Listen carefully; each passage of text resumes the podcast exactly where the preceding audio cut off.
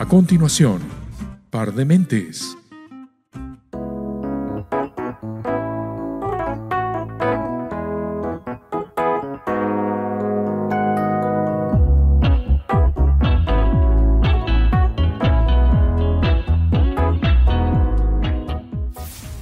malcriado, perezoso. Desobediente. El, el artista de la familia, o, o el deportista de la familia, o malo en los deportes, Eres un amargado.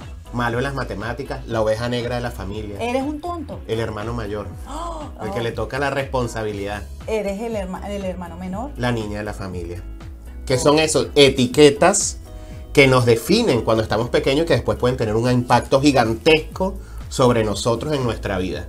Y eso es precisamente lo que vamos a hablar hoy, de las etiquetas y cómo pueden influir en nosotros y cómo podemos además cambiar esa comunicación que tenemos con nosotros mismos con esas etiquetas. No sé, Dani. Esas este, etiquetas son palabras, son frases. Cómo nos definimos, cómo definimos a otras personas y cómo definimos un suceso. Y no las creemos tanto, las hacemos tan real que forma parte de nue- forman parte de nuestra personalidad. Sí, es como una, como una profecía que, que nosotros decidimos cumplir este, y puede, y no solamente eh, nos comunicamos con nosotros a través de esa, de esa etiqueta que se convierte como en una creencia que nos limita, sino que además el resto del entorno nos comienza a tratar basado en esa etiqueta. Y hay montones, Dani, hay montones. Claro. En el entorno familiar, en, el, entorno, empresarial, empresarial, este, por ejemplo, eh, con este tema de las profecías autocumplidas en el entorno empresarial, cuando tú le dices a una persona, a un empleado que es perezoso,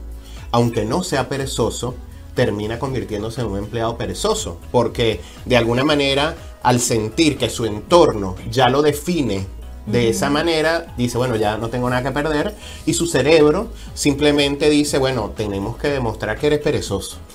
Puede ser que en la infancia esa persona experimentó desde un primero, los primeros años de, de su vida, experimentó en, en- en la familia alguien que le decía eres perezoso o eres desordenado, algo que an- ancla esa, esa frase y lo toma, lo deja allí eh, Sí, pero- programado, obviamente.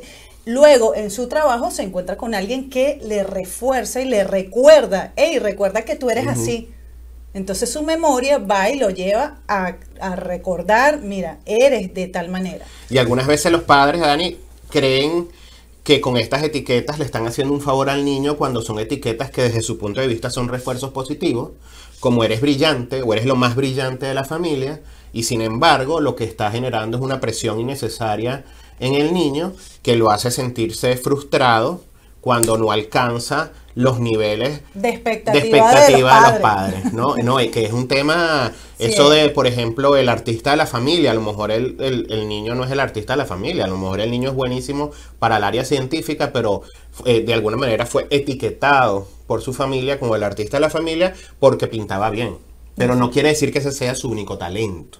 Entonces, tenemos que tener mucho cuidado con las etiquetas que le ponemos a los demás y las que nosotros tenemos o con las cuales estamos viviendo actualmente, porque todos hemos vivido o vivimos con etiquetas para poder transformarlas. Yo no sé, Dani, tú tienes este, mucha experiencia o, o tu experiencia basta en el tema del, del entorno familiar y trabajar con adolescentes, y yo pienso que este tema de las etiquetas lo, digamos, pasa como desapercibido eh, y resulta que termina siendo algo tan importante para, para, para la vida de nosotros cuando estamos, cuando estamos adultos, para, para una adultez sana este, y, y para nuestro éxito, que, que simplemente no nos damos cuenta y, y a veces hasta seguimos repitiendo las conductas con nuestros hijos. Es así, Leo. Y está demostrado que en los primeros años de, eh, de los niños, cuando estamos criando a nuestros hijos, los padres sin querer y desde el amor eh, comienzan a usar un lenguaje que no es el más adecuado. Por eso siempre invito a los padres a leer. No nacemos siendo padres, no sabemos cómo hacerlo, pero sí hoy día tenemos mucha información a la mano que podemos encontrar este, y buscar para, para, para saber cómo eh, relacionarnos con nuestros hijos, cuál es el mejor lenguaje a usar. Porque definitivamente es súper peligroso, Leo, el tema de no saber hablar con nuestros hijos. Cuando usamos etiquetas positivas, hay esas etiquetas que tú hablabas, son etiquetas que llevan una expectativa a, a veces muy alta y este, eso puede ocasionar en el niño, no, no solamente en el niño, sino ya en una edad más adulta, porque tienes esa creencia infundada desde los primeros años y la tienes allí programada, puede crear mucha frustración por esa expectativa que no fue alcanzada o que no ha sido alcanzada en cualquier contexto bueno, de hecho, o en cualquier momento. Dani, de hecho, el, el, el síndrome del impostor, que es un síndrome que sufren muchos emprendedores exitosos, eh, proviene de allí, de, grandes expectativas que tuvieron o grandes exigencias que tuvieron los padres con, esos niños que le impiden al, emprendedor exitoso, al trabajador exitoso, este, darse cuenta de que realmente es exitoso porque su nivel de expectativa está muy alto y siempre cree que van a descubrir que no es verdad que es exitoso. O sea, es una, es una, es una cosa, o sea, se siente un impostor. Por eso se llama el síndrome del impostor. Siente que, que, que, le está mintiendo a todo el mundo, que él no se merece ese cargo que tiene, que no se merece los premios que tiene, que no se merece tener la vida que tiene gracias a sus éxitos personales conseguidos. Y es porque cuando estaba pequeño es muy probable que haya tenido un nivel de exigencia demasiado alto, muy, elevado, este, sobre todo cuando a los niños se les dice eres un, eres el, más inteligente de la casa. Bueno, por ejemplo, en ese caso, ¿qué hago yo este, cuando eh, trato este tipo de, de situaciones en terapia? Yo lo que le recomiendo a los padres es usar estas, esas etiquetas tan positivas que son, eres el mejor, eres el más inteligente, usarlos en el momento como de sugestión hipnótica. Y es en el momento ya cuando el niño se está durmiendo, cuando ya está eh, realmente ya ahí como que ya dormido, que ya cayó. Exacto, está a punto de caer. decirle y, y, hasta hacerle canciones, porque del, eh, de una manera hipnótica, esa sugestión va a entrar en el cerebro y se va a programar como esa creencia positiva y elevadora de su potencial. Entonces, eso va a ser un impacto súper bueno para los Claro, porque probablemente el niño no entiende que tiene una deuda con el padre que cumplir, ¿no? Porque el tema de decírselo de frente o sea, ser demasiado directos con el niño. No, ellos no saben diferenciar, ellos no saben discernir, ellos, su cerebro no está preparado para recibir esa responsabilidad tan grande. Soy el más inteligente del mundo, soy el, el, el más, eh, eh, el niño más estudioso, cualquier, cualquiera de estas etiquetas que son positivas, pero no las sabemos usar de manera correcta. Sí, sí, son positivas en el término de la intención. Exacto, Hay una, intención, una, intención positiva, pero realmente terminan... Eh, perjudicando este, al, el desempeño futuro de ese niño, de todos nosotros. Todos las hemos recibido. Sí, claro. yo, eh, eh, cuando estábamos preparando el tema, yo le decía a, a Daniela que yo desde pequeño escuché, o sea, yo nunca fui un, bueno en los deportes. Este, cuando estaba pequeño. Esto está buenísimo. Digamos, no, le estaba en serio. es muy bueno. Le estaba contando que a lo mejor, y que, y creo que me reforzaron mucho el tema de que yo era el artista, de que era el inteligente y, de alguna manera, claro, de alguna, de, alguna forma en mi cerebro se dividió en dos, o eres deportista o, eres, inteligente.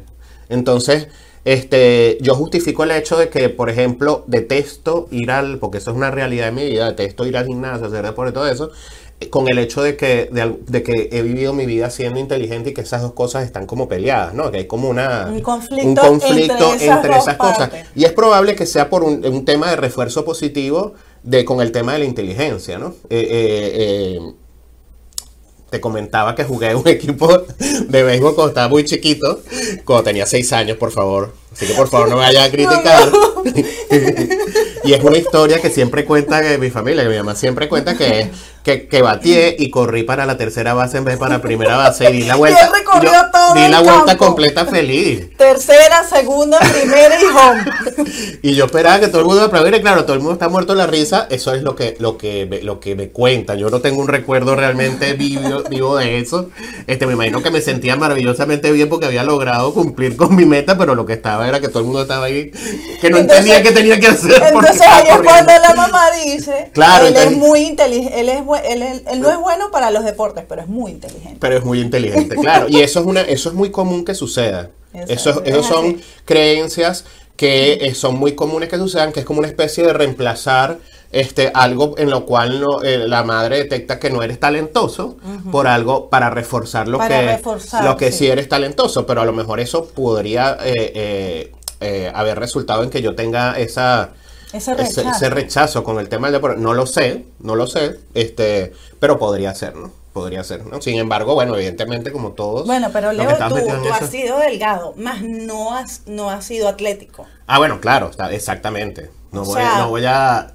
No, es que no es, no, digamos, no es parte de mi prioridad, pero lo que, lo que, o sea, lo que me refiero es que son este tipo de cosas que, que, que pueden influir este, en nosotros, en nuestro futuro y que como padres, pues no nos damos cuenta, ¿no? Eh, es, Sí, eh, sí. Sin querer, desde el amor, los padres siempre hacemos lo mejor posible o tratamos, buscamos las mejores herramientas.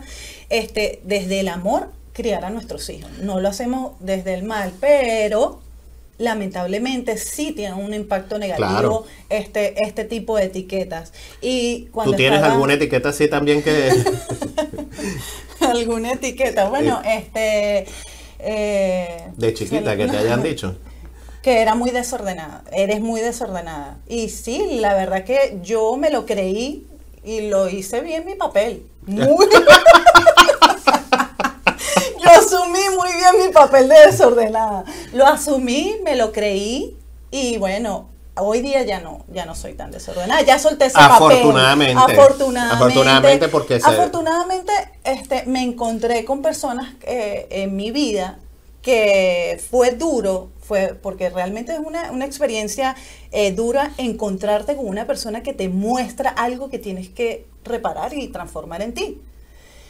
Y, por ejemplo, mi esposo es la mata del orden, la mata.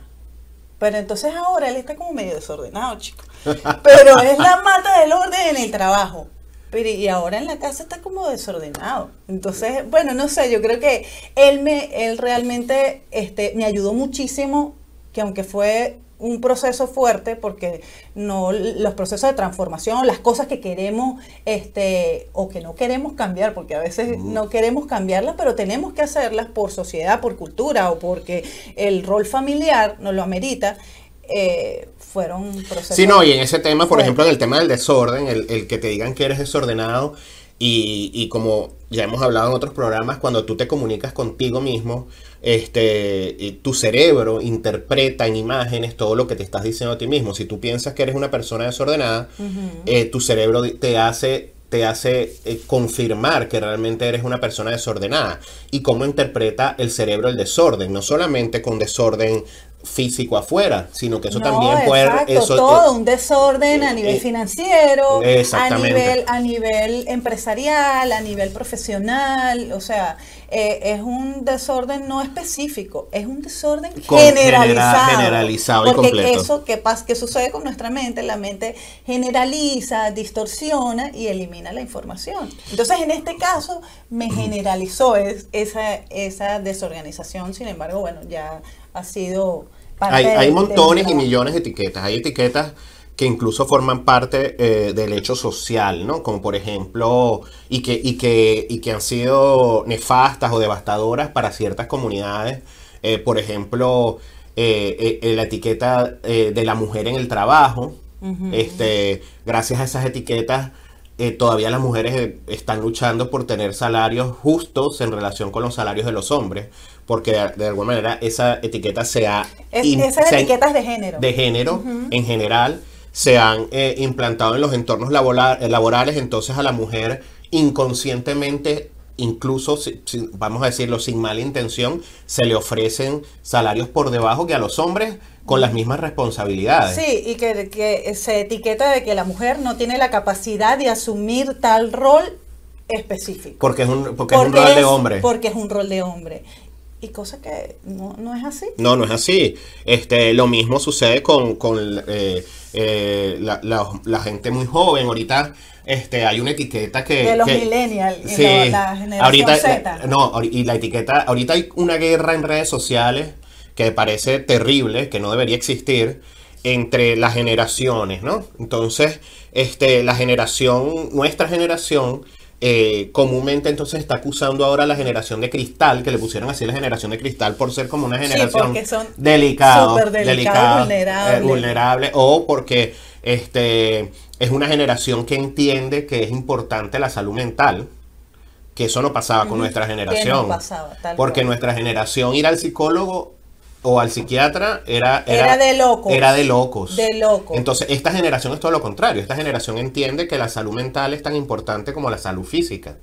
Entonces, hay una, hay una Pero guerra generacional y es una guerra de etiquetas. Entonces, claro, esta, esta generación de cristal, vamos a decirle así, que ya estamos usando una etiqueta, le está diciendo a nuestra generación, que son los boomers, los- la generación eh, Z, creo que, que es la- la Z, este, que, que, que ellos no, que no tenemos sentimientos, pero es porque nosotros fuimos creados reprimidos.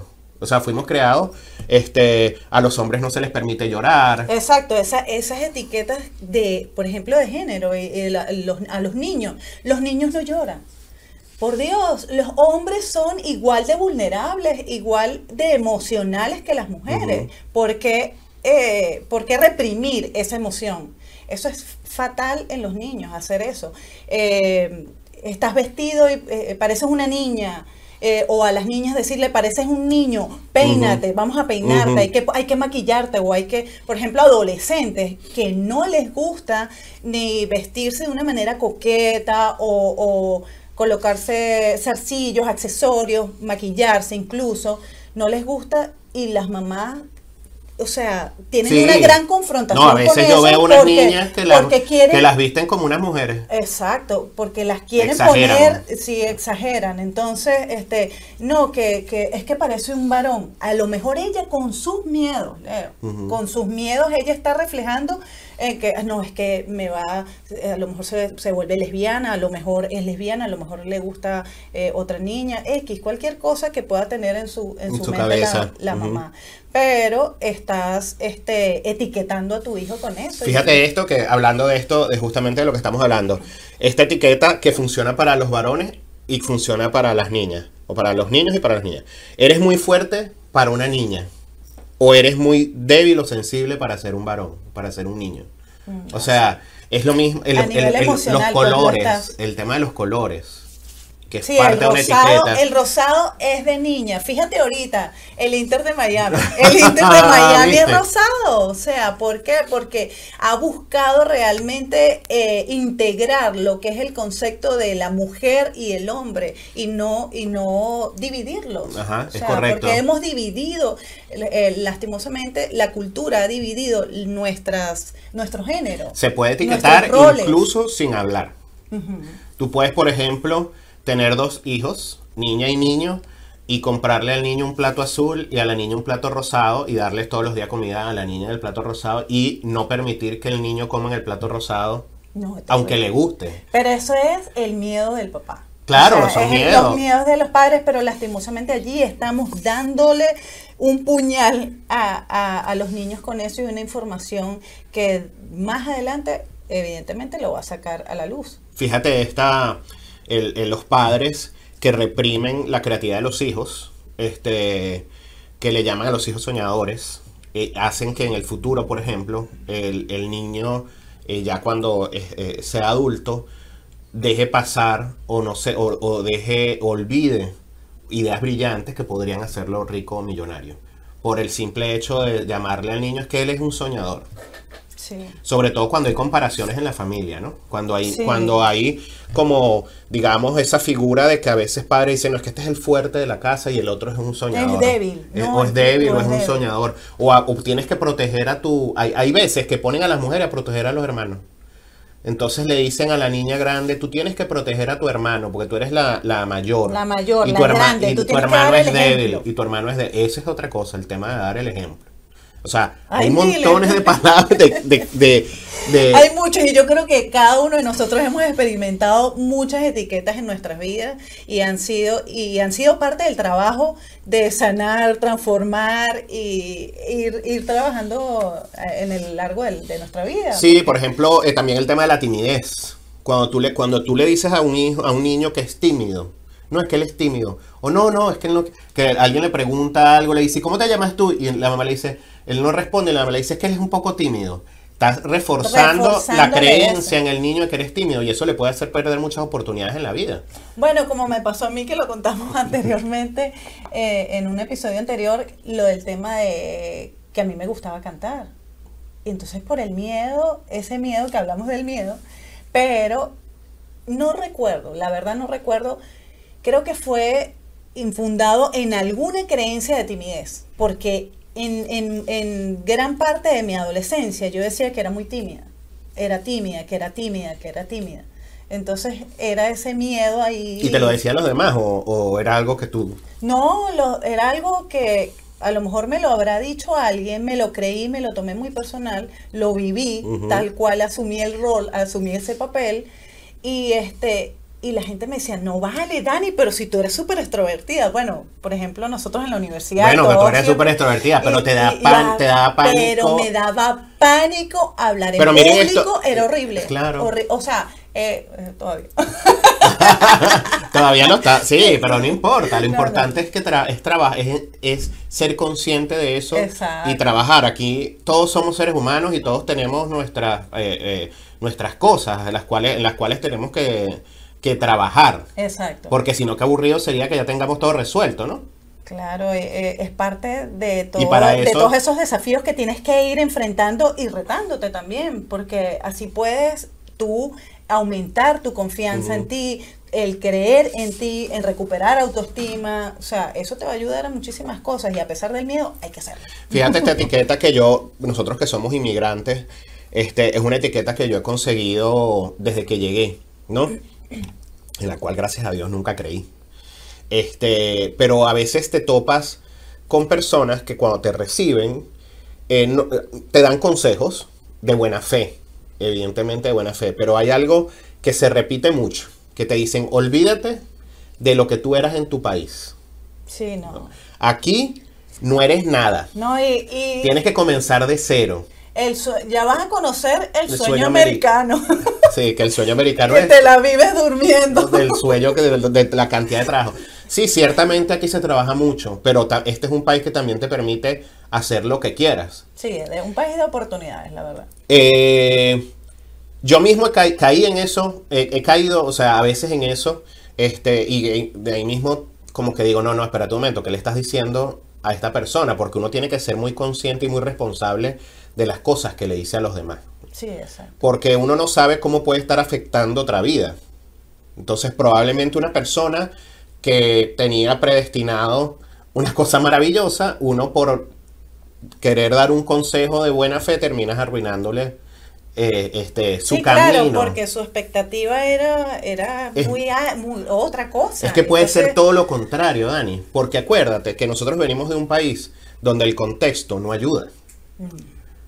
El contexto no ayuda, o sea, uno, eh, eh, eh, a Y uno... no, es, y no es una etiqueta, no es una creencia. No, no, no es una creencia, no es una creencia. Puede ser una persona brillante, pero vives en un contexto que está muy difícil económicamente, donde no hay una economía de mercado real, donde no existe la oferta y la demanda como te enseñan en la universidad. Pasan toda la universidad diciéndote que, que la oferta y la demanda, y tú aprendes de la oferta y la demanda, pero en Venezuela eso es algo que no es, después de que vives afuera te das cuenta que no es así Que no es así. que no es así. En Venezuela prevalece, este, o ha prevalecido por muchos años un sistema económico donde eh, de alguna manera los que logran obtener los mejores beneficios son los que están mejor conectados, eh, los que la palanca, El enchufe, el enchufe. Sí, sí, el enchufe ha sido parte. Eso no sucede aquí. Aquí tú llegas y te das cuenta de que si tú te esfuerzas y, y- y- y te lo propones y te enfocas, puedes lograr las cosas y hay mercado para todo el mundo. ¿Me entiendes? Sí, y sí. este y pues donde puedes potencial po- de verdad potencializar lo que eres como persona, tus talentos, tus habilidades. Yo, por ejemplo, siempre cuando mi hermana llegó, ella llegó unos años después que yo esto lo quiero contar porque ella es un buen ejemplo de eso. Ella nunca se dejó poner etiqueta. Desde que llegó, este, muchas personas le dijeron, bueno, eh, agarra lo que venga, trabaja en lo que sea. Y ella dijo, no, pero ¿por qué? Yo soy una profesional y quiero trabajar en lo que yo quiero trabajar. Y se enfocó y le ha ido muy bien. Le ha ido muy bien porque ella misma fue o sea, eh, fue tras su éxito. Claro, y, y ella sabía lo que quería. O Ella sea, dijo, quiero trabajar en esta enfocado. empresa. Dijo, quiero trabajar La en esta empresa. de estar enfocado. Claro, dijo, y trabajó en esa empresa y, y rechazó otros trabajos que no les gustaban. Dijo, yo voy a decidir qué es lo que yo quiero hacer en este país y le fue bien. Yo pienso que eso es lo que debe hacer todo el mundo. O sea, debemos tratar de alguna manera de evitar eh, dejarnos sugestionar por las etiquetas que nos ponen los otros. Sobre todo la etiqueta del inmigrante, que es una etiqueta muy dura. La etiqueta del idioma es una etiqueta muy dura. La también. etiqueta del idioma. La etiqueta del idioma es una etiqueta muy dura, este, de la cual vamos a hablar cuando regresemos Exacto. de este corte. Ya regresamos con Par de Mentes. Estás viendo Par de Mentes. Y regresamos hablando de las etiquetas y nos quedamos en la etiqueta del Del idioma. idioma, del Ay, idioma. Leo, esa es otra. Mira, pero es que te digo una cosa. Ahí hay dos etiquetas con el idioma. Una este, es esa etiqueta que traemos que dices que, que tú te dices a ti mismo, Que- yo soy malo para los idiomas, ¿no? Exacto. Pero imagínate eso combinado otra- con no voy a poder conseguir un buen trabajo porque no hablo inglés. Exactamente. Entonces, eso, eso es, es una, ¿cómo se llama? Una, una No, mezcla. eso es una mezcla perfecta, perfecta para para el fracaso. saboteo. o sea, Y la verdad es que, aunque sí, evidentemente, eh, habla, en Estados Unidos hablar otro idioma es sumamente importante, sobre todo si es una empresa donde necesitas conversar en, en ese otro idioma, también existe, eh, sobre todo en estados como Florida o en, en estados como Houston, donde hay una gran cantidad de Sí, de hispanos, incluso en Los Ángeles, este, una gran cantidad de ofertas de empleos en las cuales no necesariamente tienes que eh, hablar perfectamente el inglés. Y también existe una disposición muy grande de este, el americano como tal a entender que tú eres un extranjero y lo que le interesa a él es saber comunicarse contigo sin necesidad de que de hables que sea- exactamente con ellos. Exacto. Y- Y- o que sea eh, tu lenguaje Tu sea muy profesional. Sí, y, y- o no, y, que, o, que, o que tengas que hablar exactamente como él. Es una cosa, eso también es parte de, de una, una creencia limitante que hemos traído eh, por muchos años. Yo no sé si es solo venezolana o es, o es en toda Latinoamérica, porque nosotros como, como hispanoparlantes, este, nosotros aceptamos al americano que habla un español mediano. Este, le, puede- le incluso en cargos importantes con tal de que él se sepa comunicar, pero nosotros no nos permitimos a No nosotros nos permite. mismos La hacer, el nivel de exigencia que nos hacer, tenemos. hacer lo mismo. Entonces queremos hasta imitar el- los, los, eh, eh, lo- los modismos, las, los tonos, eh, las pronunciaciones como si fuéramos este, americanos, cosa que no está mal. Bueno, pero cuando tú intentas, cuando uno quiere hablar inglés, uno le cambia la voz. A mí me da risa porque mi hijo me dice, como ahorita estoy en, la, en, la- en el tema de kindergarten, aprendiendo, enseñando a leer en inglés a mi hijo, yo no hablo inglés, o sea, lo entiendo y puedo hablar eh, cosas eh, cortas, no extender una comunicación.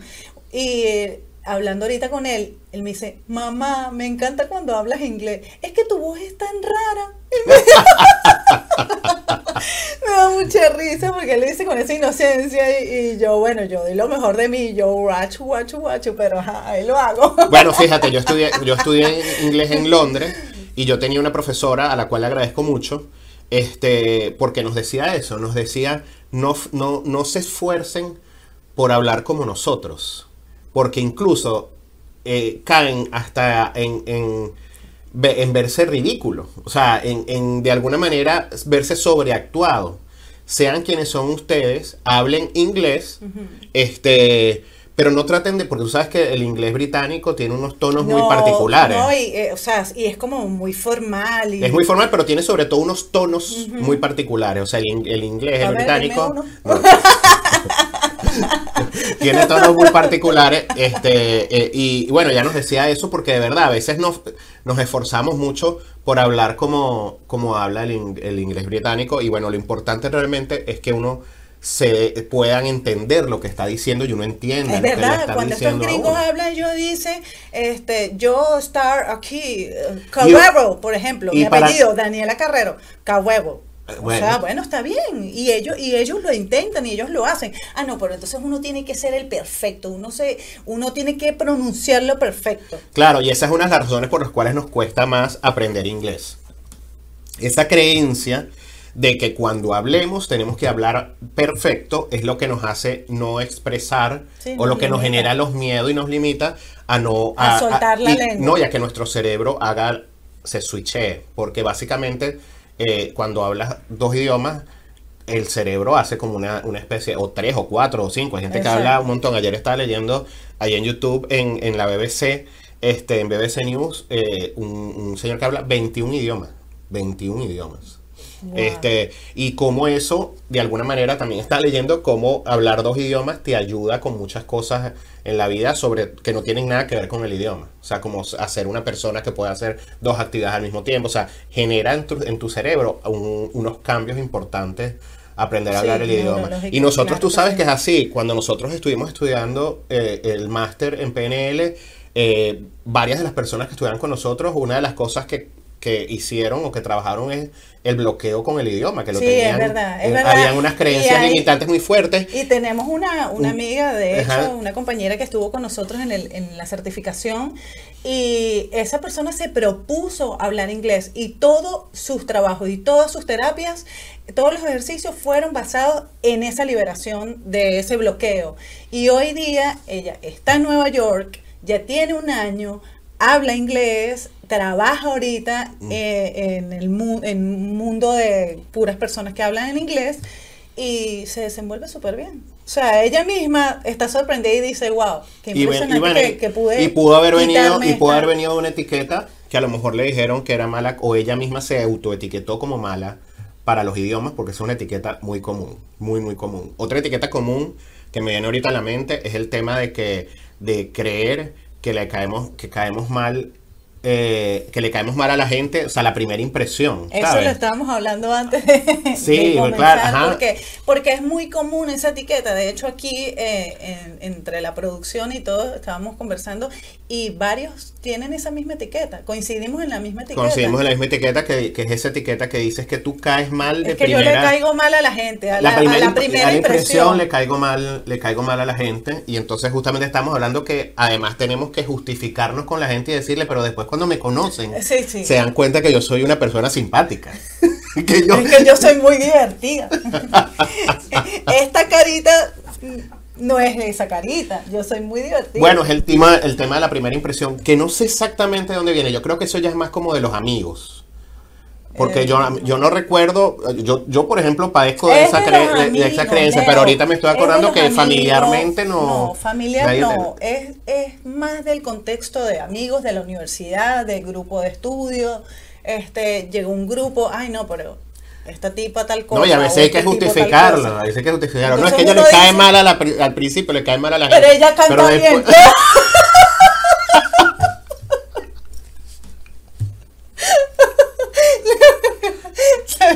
canta, canta para que vean que eres simpática. Voy a, voy a llorar de la risa ya. Es que es verdad. Mira, eso lo de canta, canta.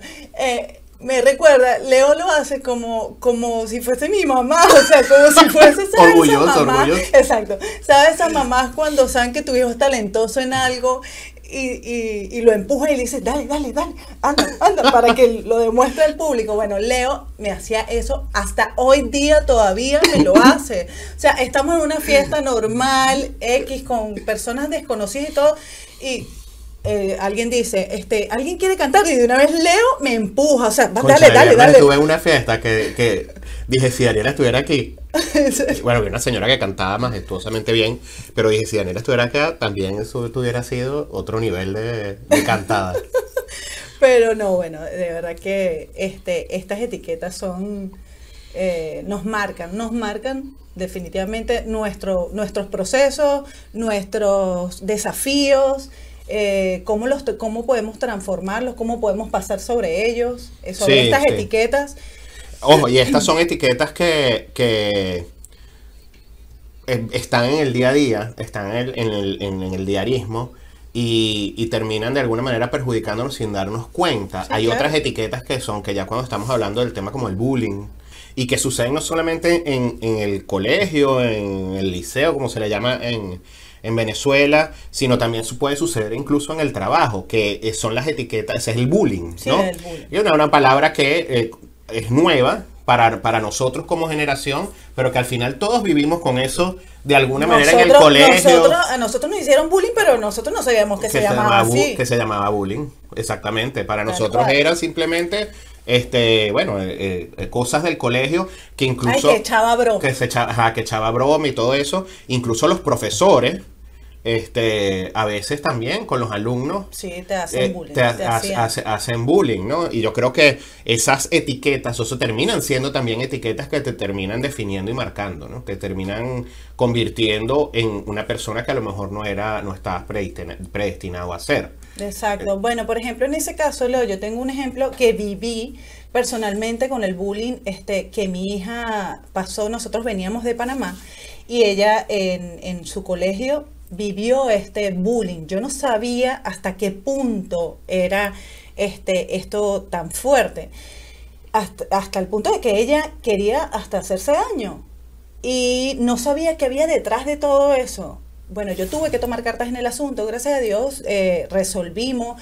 Yo fui y puse una denuncia y todo contra este grupo de personas. Eh, fui al Ministerio de Educación y todo, y sin embargo, bueno, eh, fue como que más bulla lo que hice, pero bueno, igualmente hice mi papel, ¿no? Eh, Aquí se lo toman muy en serio. Sí, de hecho, aquí, los colegios aquí es hay, totalmente distinto. de hecho, hay colegios que este, son 100% anti-bullying, donde los padres asumen una responsabilidad sobre, el, sobre eso. sí, es súper Y que, complicado. que no pues. permiten. En los colegios públicos sí pasa mucho. Es muy fuerte, sobre todo hemos- eh, ha, veni- ha venido creciendo y ya se ha convertido en agresiones físicas. Ya la No, cosa ha, pasa- horribles, ha pasado que ya. niñas agarrando golpes, este... sobre todo con la comunidad migrante.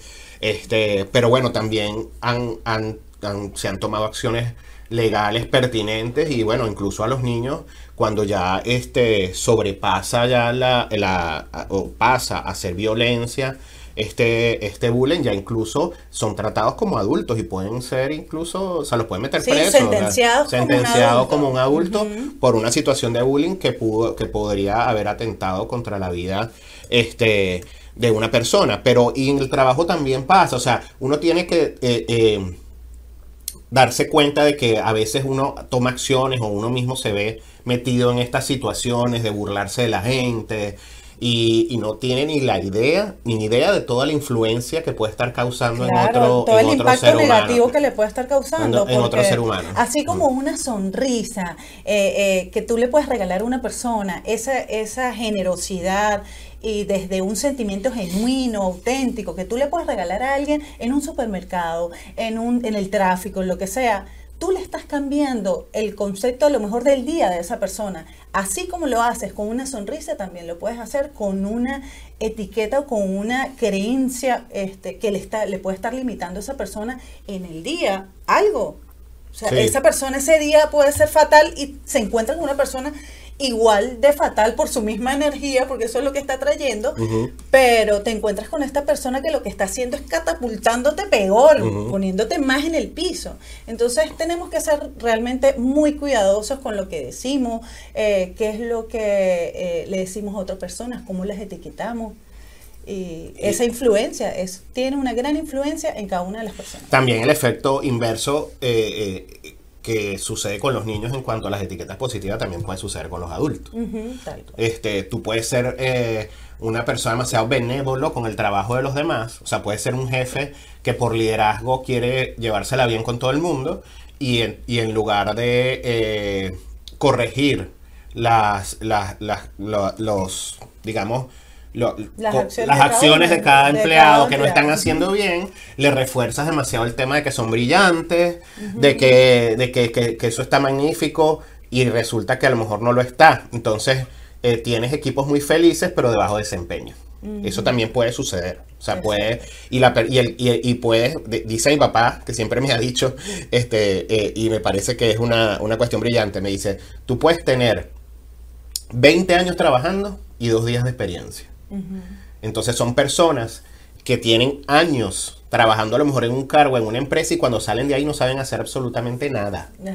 Porque han estado en un lugar donde no han, no, no han podido desarrollarse. Desarrollarse profesionalmente. Profesionalmente. No han podido liberar ese potencial. Esa- exactamente. Entonces, coya, después se enfrentan a un mundo en el cual no tienen habilidades y destrezas para enfrentarlo. Y entonces compiten con personas que vienen sobrecapacitadas, porque ahora es al revés la cosa. Sí. Ahora, ahora, este, los chamos están, estudian 5, 6, 7 cosas al mismo tiempo y vienen con todo. O sea, vienen con todo y, y, y- y en, Sí, en las empresas. vienen 2.0, pero así recargadísimos, recargadísimos. Y entonces, claro, nosotros mismos con las etiquetas de que ya yo estoy demasiado viejo para esto, o, o el loro viejo no, ¿cómo es? El loro viejo no aprende a hablar, eh, terminamos diciéndonos a nosotros mismos que no estamos capacitados para aprender cosas que tenemos que aprenderlas. Claro, tal si no cual queremos, lo que digas te lo vas a creer Claro. y esa va a ser tu, tu personalidad y eso lo vas a reafirmar y lo vas a poner como escudo y excusa, Leo, ante, por ejemplo, una persona de 60 años eh, que se le diga, puedes ir a hacer un curso de inglés, no importa, si sea para compartir, aprendes nuevas palabras, estás haciendo nuevas conexiones neuronales que la persona no sabe que estás moviendo en tu cerebro. Y esa persona se lo pone como excusa, no, es que ya yo estoy muy vieja para eso, no, es que ya yo no, yo no voy a aprender a hablar, pero no importa. O ya para qué, o dice ya para o qué. ya para qué. Este, no sabes lo que hay detrás de ese nuevo conocimiento, así sean de palabras o de o con cosas. el tema de la tecnología pasa mucho. La Oye, tú te tecnología. encuentras, yo, he hablado con personas Leo, que tienen yo- 35 años no, y me dicen sí, que ya están muy viejas para aprender No, tecnología. Leo, yo, o sea, de verdad, o sea, yo también tengo eh, ese, eh, ese vivo ejemplo. Yo digo, wow, hemos tenido que ir a la par de la tecnología tan, tan rápido, tan rápido. Yo a veces me siento y estoy cansada. O sea, tan rápido de todo, los cambios que a, a- a nivel tecnológico muy grandes, nos no. hemos tenido que adaptar. Por ejemplo, el tema ahora de la, de la eh, inteligencia artificial. Miles de cosas, de apps, de no sé qué. Aquí todo es una app, una cosa. Entonces uno, uno está así. Yo me siento a veces hasta nerviosa, Abrumada, abrumada, mi cabeza, claro. de verdad. Sí, sí, eso ya es otro tema que podemos discutir en otra, en otra. Sí, uno, otro lado, uno también tiene, no, no, no, lo que me refiero es que uno también tiene que elegir, este, eh, o poner orden en todo eso, porque si no te vuelves loco. Bueno, hablando del orden, ¿ves? Claro. ¿Ves? Eh, ahí reflejo yo ese, ese tema del orden porque a mí me, me suena muy, muy abrumador. Yo me siento muy abrumada con ese tema de la tecnología. Entonces, todo el, el- el- la página web, las redes, la, Claro, yo le digo a mis, cosa, mira lo que yo le digo a mis clientes. Yo, yo, yo he tenido muchos clientes que llegan así como tú, abrumados. Y yo le digo, ¿por qué si tu labor, por ejemplo, si eres un médico y tú eres bueno salvando vidas, ¿por qué quieres dedicarle el 90% de tu tiempo a bailar en un TikTok? Es porque el entorno o el contexto te está diciendo que para tú ser un buen profesional tienes que fomentar una comunicación a través de las redes sociales de que eres buen profesional. Exacto. Para eso hay personas que hacen eso. ¿Me entiendes? O sea, yo les, yo les, eh, o realtors, me pasó también, pasado con realtors que, que vienen y me dicen, eh, por alguna razón que desconozco, ha permeado sobre todo en estas eh, eh, profesiones que están muy relacionadas con la marca personal. Entonces, eh, hay una, una infoxicación externa de gente, de gurús, que viven todo el tiempo o todo el día diciéndote que tú lo puedes hacer por ti mismo, que tú eres, Sí, que sí, tú tienes que- que, publicar, que que, tienes, sal- que la fórmula son del- cinco videos, cuatro vainas, eh, o sea, bueno, y- yo tengo mi marca personal. Claro, Y- pero lo que me, a lo que me refiero es que terminan convenciendo a la persona de que su foco no debe estar en el, el talento que tienen, sino en ser buenos en redes sociales. En las redes sociales. Es a lo que yo me niego, ¿ves? Ahí, por ejemplo, es donde yo tengo ese choque. Eh, pero eso ya es otra cosa. Eso, o sea, eso ya es, eh, ahí te está, saca- te está saliendo del foco. Hay 800 mil gurús que viven de que les pagues por aprender a hacerte millonario, que todavía no conozco el primero, este, con sus estrategias de redes sociales. Sí, sí. Es mentira, te vas a hacer millonario es poniendo el foco en lo que tú eres bueno. En lo que eres bueno, tal Que cual. no necesariamente es en ser redes sociales. Estos, son, estos gurús son muy buenos vendiendo. Y tienen su foco puesto en venderte a ti el producto. Ahora, tú tienes que también decidir este, eh, que tu foco debe estar puesto es en, en lo, en tu talento y lo que siempre te ha, eh, te ha llevado a las al, al éxito, ¿no? Porque si no, de verdad, te, si- te sientes frustrado. Sí, sí, te sientes abrumado con toda, con tanta información y no y al final pierdes el foco. No, no solo Pierdes el foco, sino tienes que pasar 10 de las 12 o, o- o, vamos a decir 7 de las 8 horas tuyas que tienes al día laborales a subiendo posts, eh, haciendo un reel, eh, Editando. eh, editando, eh, pasando un tweet, El- pasa- subiendo un Twitter, haciendo un artículo para ponerlo en la cuestión en qué momento trabajas en lo que estás vendiendo. No, o sea, en qué momento, ponte que seas un repostero, en qué momento haces la torta, si estás todo el día haciendo el video de, para, para vender la torta. Entonces, para eso existe ge- gente que se dedica a eso. Sí, y entonces vienen las etiquetas, porque he escuchado a las personas, es que no sirvo para esto, no sirvo para aquello. Y no es así, es que simplemente eh, el enfoque, ordenar. se frustran y sienten que no lo pueden lograr. Y por lo general siempre, esto yo para mí son es pote de humo, o sea, yo de verdad, yo que trabajo en esto, que trabajo en marketing digital, cada experiencia es totalmente diferente, no hay una fórmula mágica, eso es lo que yo pienso y es lo que me parece que es así. Y el éxito de las personas no está relacionado con lo bueno o lo malo que seas haciendo un reel o un TikTok. Hay gente que le va muy bien, empresas Exacto. multimillonarias que no tienen, que no, que no publican o hacen tres o cuatro publicaciones. O sea, sí es necesario hacerlo porque, bueno, tienes que estar al día con la Con información, sí, con la con la tecnología. tecnología, con lo que está ahí. Pero que eso, que de eso dependa tu éxito, es una etiqueta impuesta también. O sea, el éxito no depende de eso. Es así. Y como, y como, se- y como todo en la vida, Tiene que acabar, ya tenemos que, ya el productor nos está diciendo, mira, o sea, tiene que eh, terminar el programa. Y al final nos, nos desviamos un poquito del tema con el tema este de las redes sociales, pero es que también esa, bueno, los mismos hashtags son etiquetas. son etiquetas. Y, y, y no Ah, podemos- bueno, por ejemplo, les tengo la última.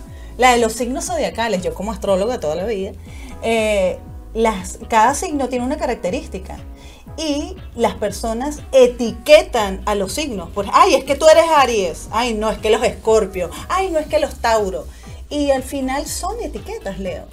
Pero esas etiquetas se traducen, por ejemplo, en los signos, en las características específicas que tiene cada uno de los signos y que puede impactar en el ser humano, pero no todos son iguales, porque cada carta es totalmente distinta, cada carta natal es un mapa totalmente distinto, no tienes la misma energía, no te creaste en el mismo contexto, no tienes los mismos pensamientos, no tienes las mismas creencias, entonces es otra cosa. O sea, que los signos O sea, son otra etiqueta también. Sí, Pueden convertirse supuesto, en una etiqueta. Pueden convertir y se han convertido y son Bueno, una etiqueta. Ay, no es que los escorpios. que los Aries. Ay, es que los Aries. Es que, No, los, es que los escorpios esos no perdonan.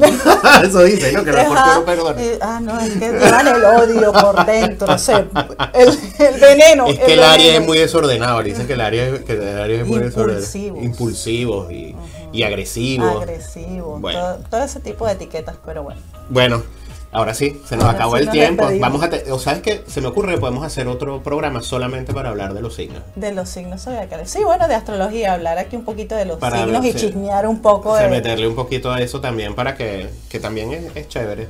A mí me gusta bastante y pienso que eh, se alinea también mucho con cosas que tienen que ver con, con la PNL. Claro que que pueden sí. ser muy buenas y productivas. Así es.